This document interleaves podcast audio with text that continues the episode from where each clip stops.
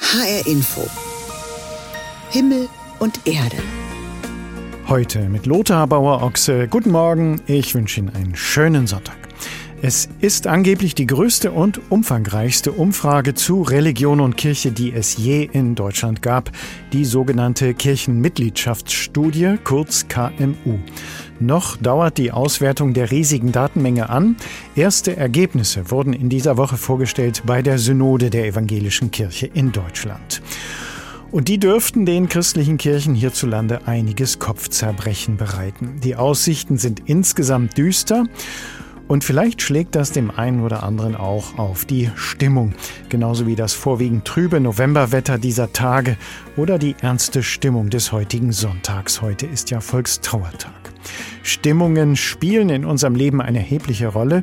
Sie entscheiden oft über unser Wohlbefinden und sie sind auch ansteckend. Deshalb müssen wir auch lernen, mit schwankenden Stimmungen umzugehen. Beides wird heute Thema sein hier in Himmel und Erde, die Ergebnisse der Kirchenumfrage und unser Stimmungsmanagement. Alle Jahre wieder treffen sich rund 120 Delegierte aus allen 20 evangelischen Landeskirchen zur Synode der evangelischen Kirche in Deutschland. Da geht es unter anderem um Haushaltsfragen, um kirchliche Gesetze, um ökumenische Beziehungen und meist auch um ein aktuelles Schwerpunktthema. Bei der EKD-Synode in der vergangenen Woche in Ulm wurden die ersten Ergebnisse einer großen repräsentativen Umfrage vorgestellt.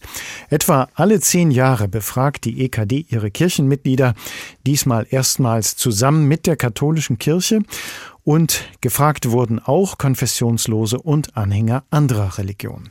Mit mehr als 5000 Befragten eine große bundesweite repräsentative Studie.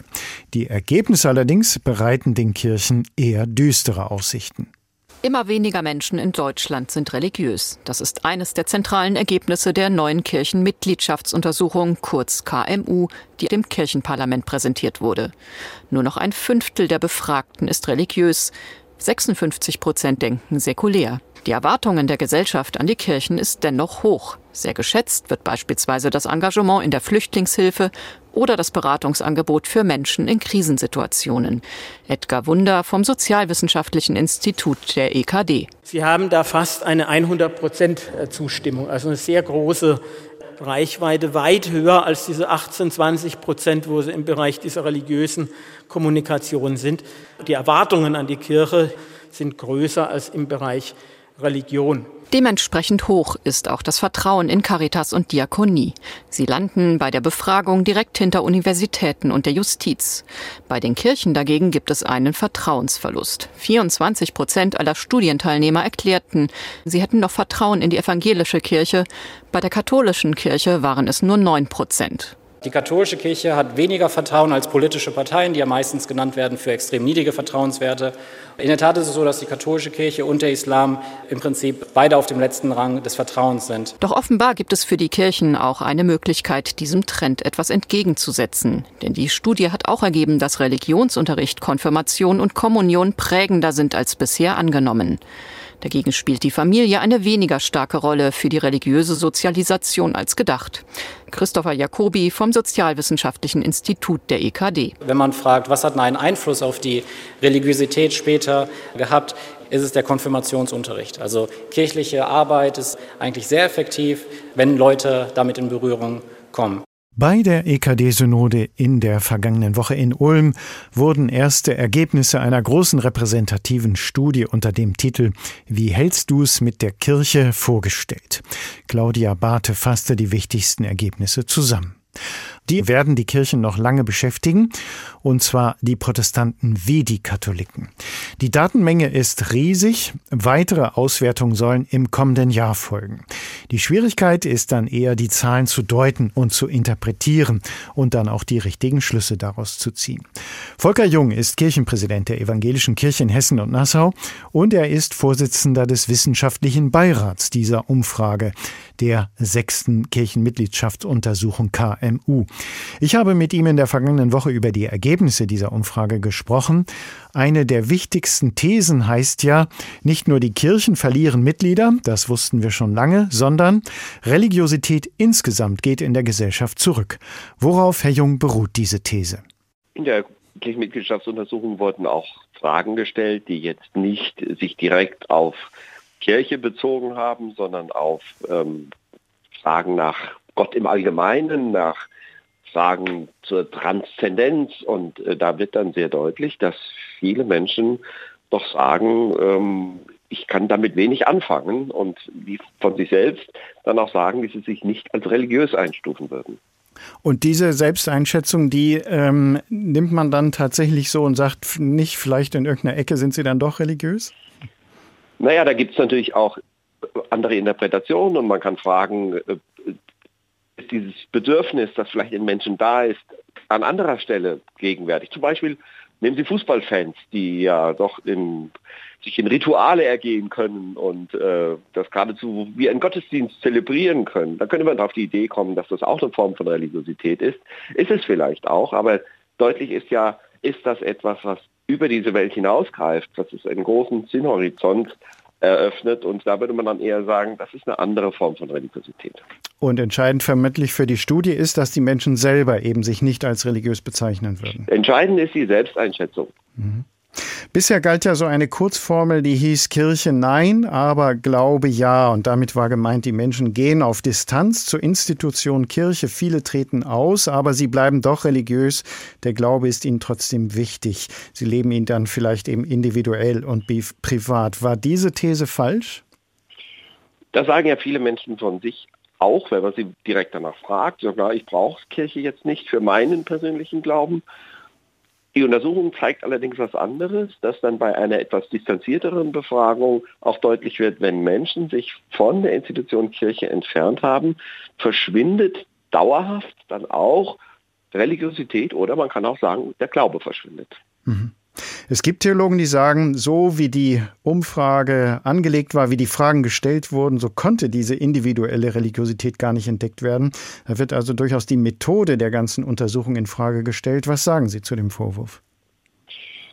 Diejenigen, die das jetzt nochmal sehr stark machen, haben auch an der Untersuchung mitgewirkt, auch an der Ausarbeitung der Fragen. Und da kann man natürlich sagen, ja, Vielleicht hätte man in der einen oder anderen Richtung noch mal deutlicher danach fragen müssen, ob es so etwas wie eine ganz persönliche Religiosität gibt, die sich in allgemeinen Fragen nicht abbildet. Das will ich jetzt nicht ausschließen, aber äh, in dieser Untersuchung von den Daten her kann man das zumindest jetzt nicht ableiten. Mhm. Aber wenn nun, wie die Studie formuliert, die Menschen gar nicht mehr nach Religion fragen, welche Chancen haben denn dann die Kirchen überhaupt noch? Für mich ist klar, dass man dann auch anders ansprechen muss. Ähm, und das ist aber etwas, was wir schon viel in unserer kirchlichen Praxis haben. Man kann ja nicht von oben herab, etwa mit Bibelzitaten auf Menschen äh, losgehen, sondern es muss darum gehen, dass wir über Lebensfragen reden, dass wir deutlich machen, wo im Leben denn sich plötzlich Fragen öffnen, die einen religiösen Horizont haben. Nehmen Sie so ein Beispiel wie die Kriege, die wir zurzeit erleben. Was bedeutet das denn eigentlich, wenn Menschen so etwas einander antun? Was bedeutet das für das Bild, das wir von Menschen haben? Und wie kommen wir dann auch damit zurecht, dass Menschen schuldig werden und Schuld auf sich laden?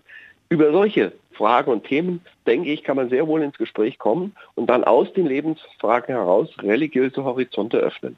Aber haben Sie den Eindruck, die Kirchen äh, finden überhaupt noch einen Zugang? Also viele Menschen in der Studie haben ja gesagt, zum Beispiel für die Erziehung äh, meiner Kinder oder in Lebenskrisen äh, frage ich gar nicht mehr so sehr nach Religion. Dann würden Sie ja auch gar nicht so unbedingt bei der Kirche anklopfen, um mal nach einer Antwort zu fragen.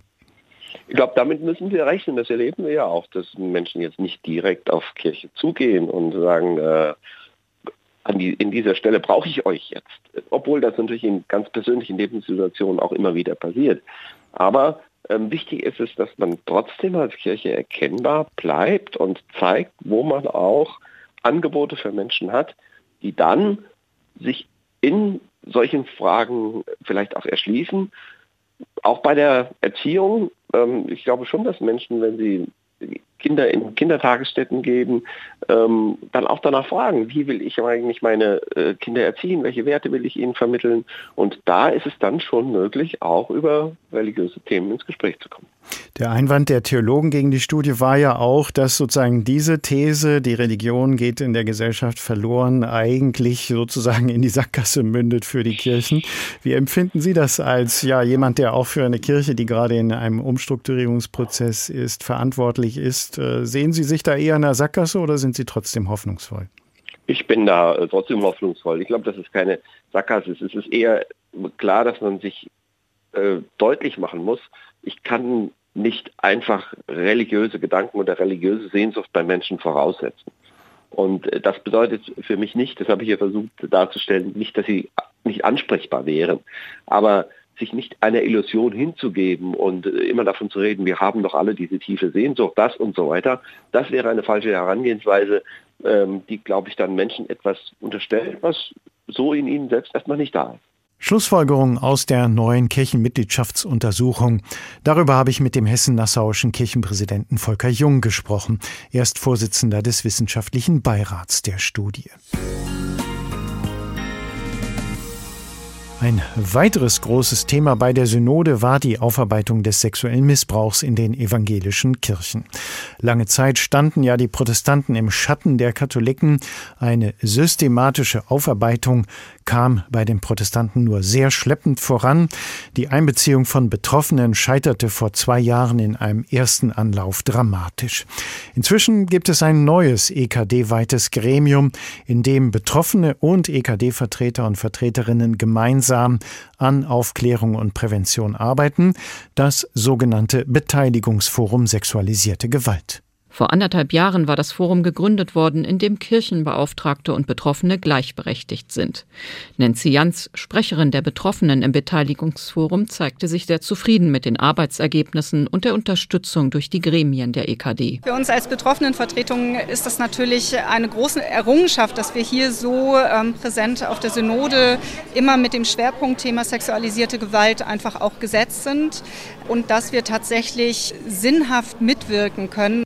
Besonders wichtig ist den Mitgliedern, dass die Anerkennungsleistungen für Betroffene in allen Landeskirchen und den Landesverbänden der Diakonie vereinheitlicht werden. Beschlüsse in diese Richtung konnten wegen der vorzeitig abgebrochenen Synode noch nicht gefasst werden.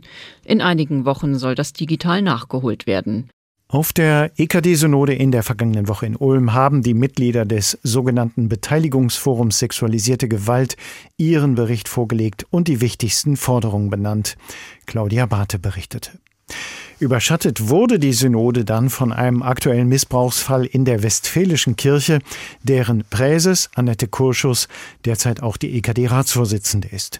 Im Kirchenkreis Siegen wird ein ehemaliger kirchlicher Mitarbeiter beschuldigt, sexuelle Gewalt ausgeübt zu haben. Die Staatsanwaltschaft ermittelt.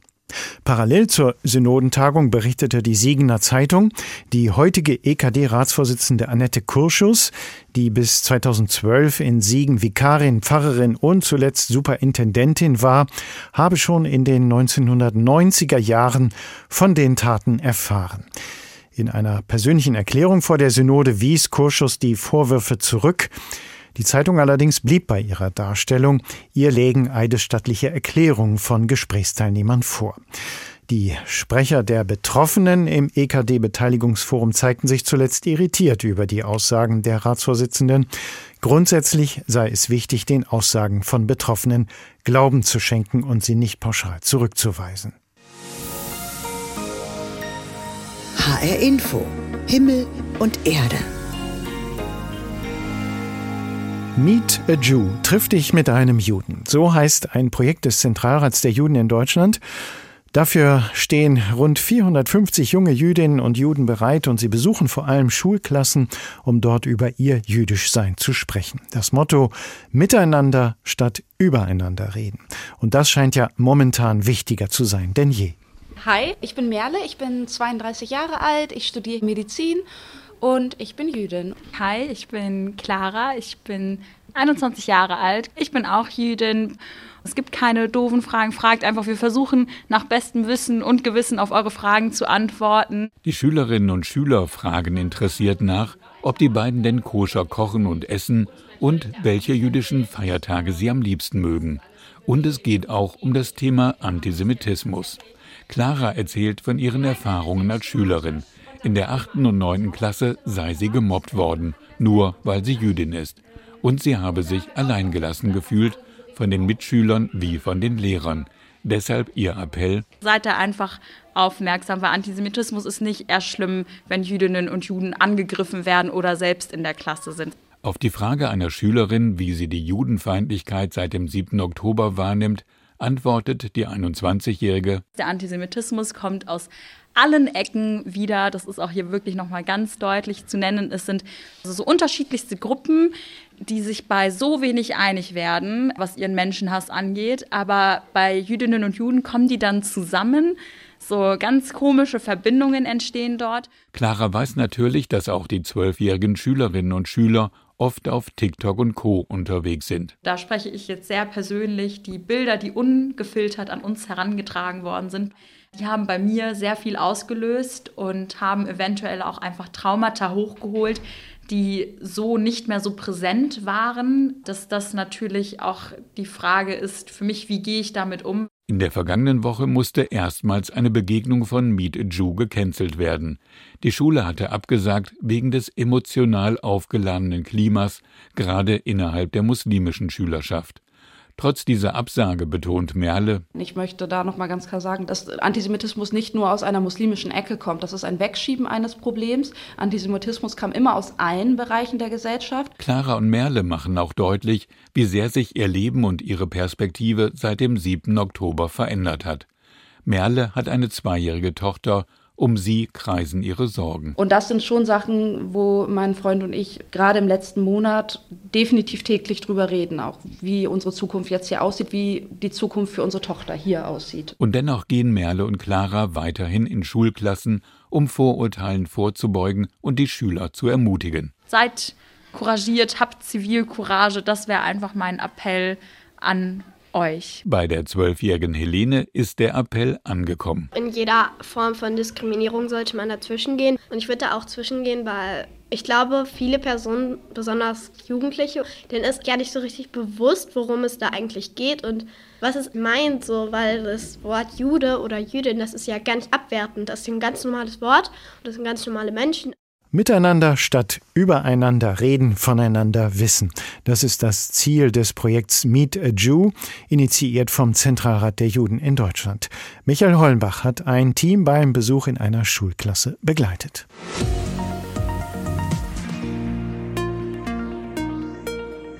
Ich weiß nicht, wie Ihre Stimmungslage derzeit so ist. Manche erleben das Novemberwetter ja als eher trübsinnig. Aber kürzlich war ich im Wald unterwegs und trotz des Regennebels leuchtete mir die Farbpracht des Herbstes wundervoll entgegen. Das tat der Stimmung gut. Und wir brauchen ja solche Stimmungslichtblicke angesichts von Krisenmeldungen, angesichts notwendiger, ernster Gedanken, zum Beispiel heute am Volkstrauertag, auch angesichts des nahenden Winters. Wie wir gut mit unserer Stimmung und unseren Stimmungen umgehen können, darum geht's heute im Himmel und Erde Sonntagsthema. Und nicht immer kommen wir ja gut mit unseren Stimmungen zurecht. Draußen ist es regnerisch und kalt und dann fährt einem noch der Bus vor der Nase davon.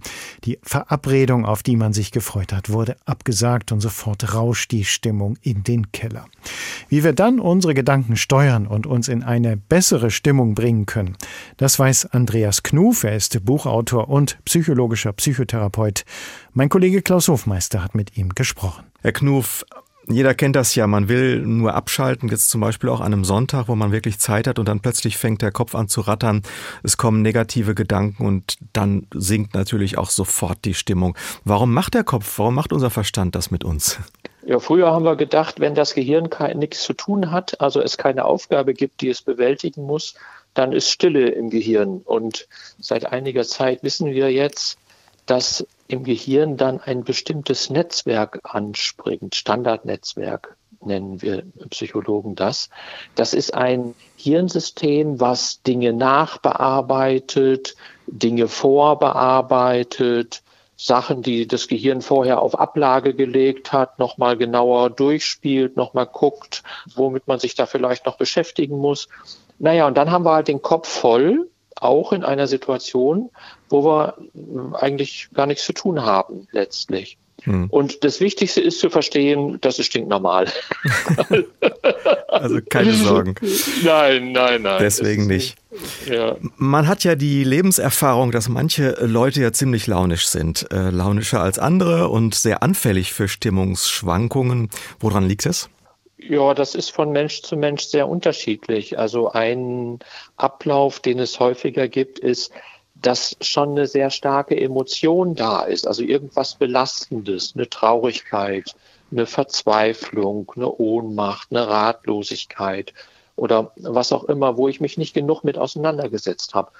Und dann ist meine Zündschnur ziemlich kurz oder ich bin schnell gereizt oder ich bin schnell genervt und ich bin schnell unzufrieden.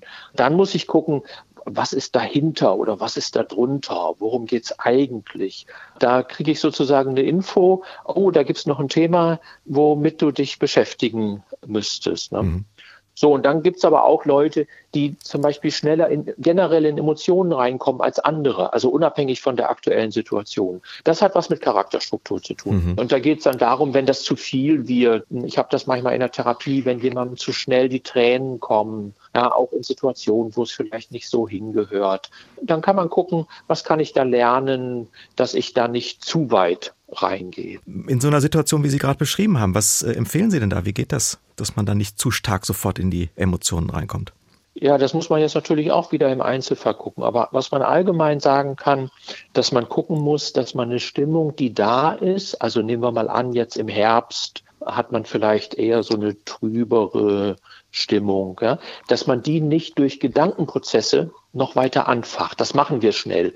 Da ist irgendwas Blödes passiert und dann fallen einem noch drei andere blöde Sachen ein, die auch vor kurzem passiert sind. Und dann hat man nicht die einfache Ladung, sondern dann hat man die vierfache Ladung sozusagen. Und dann ist es tatsächlich zu viel. Mhm.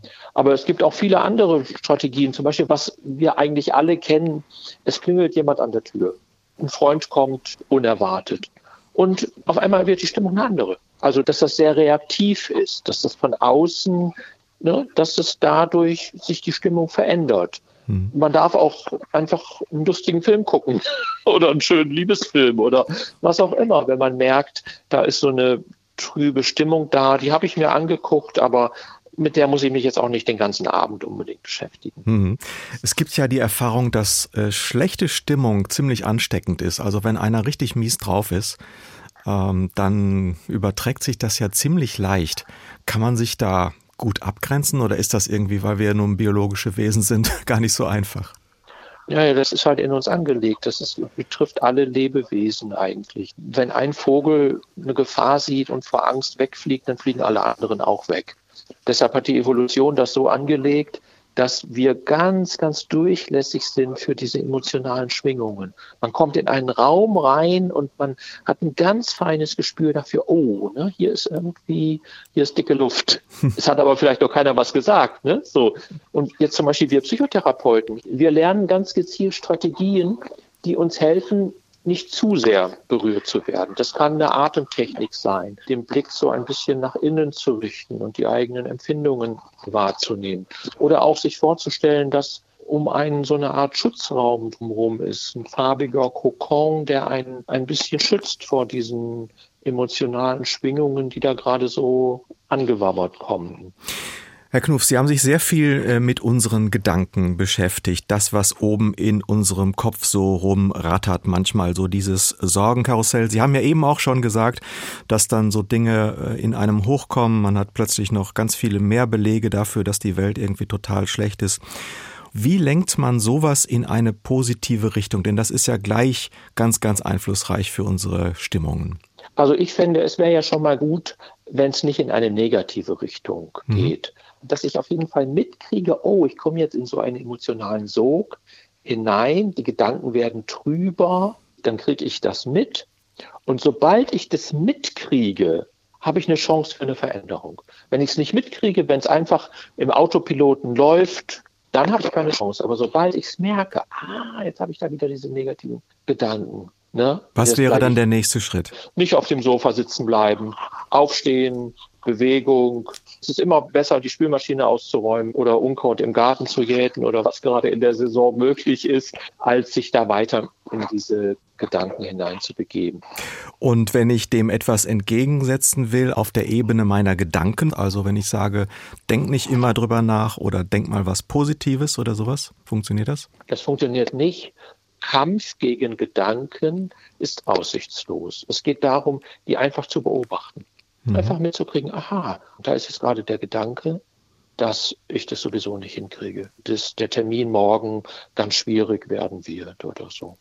Ich empfehle meinen Klienten manchmal, wenn so ein Gedanke kommt, sich zu sagen, ich habe den Gedanken, dass. Also Gedanke kommt und sagt, oh, morgen, das wird bestimmt ganz schwierig. Und ich sage mir, ich habe den Gedanken, dass das morgen bestimmt ganz schwierig wird. Es ist faszinierend, weil alle sagen das Gleiche. Alleine schon dadurch, dass ich eingefügt habe, ich habe den Gedanken, dass habe ich ein bisschen mehr Abstand dazu und der Gedanke fühlt sich nicht mehr so wahr an. Wie wir mit Stimmungen und Stimmungsschwankungen umgehen können, darüber hat Klaus Hofmeister mit Andreas Knuf gesprochen. Der ist psychologischer Psychotherapeut in Konstanz und hat ein Buch geschrieben mit dem Titel Ruhe da oben, der Weg zu einem gelassenen Geist. Gut leben vom Umgang mit Stimmungen.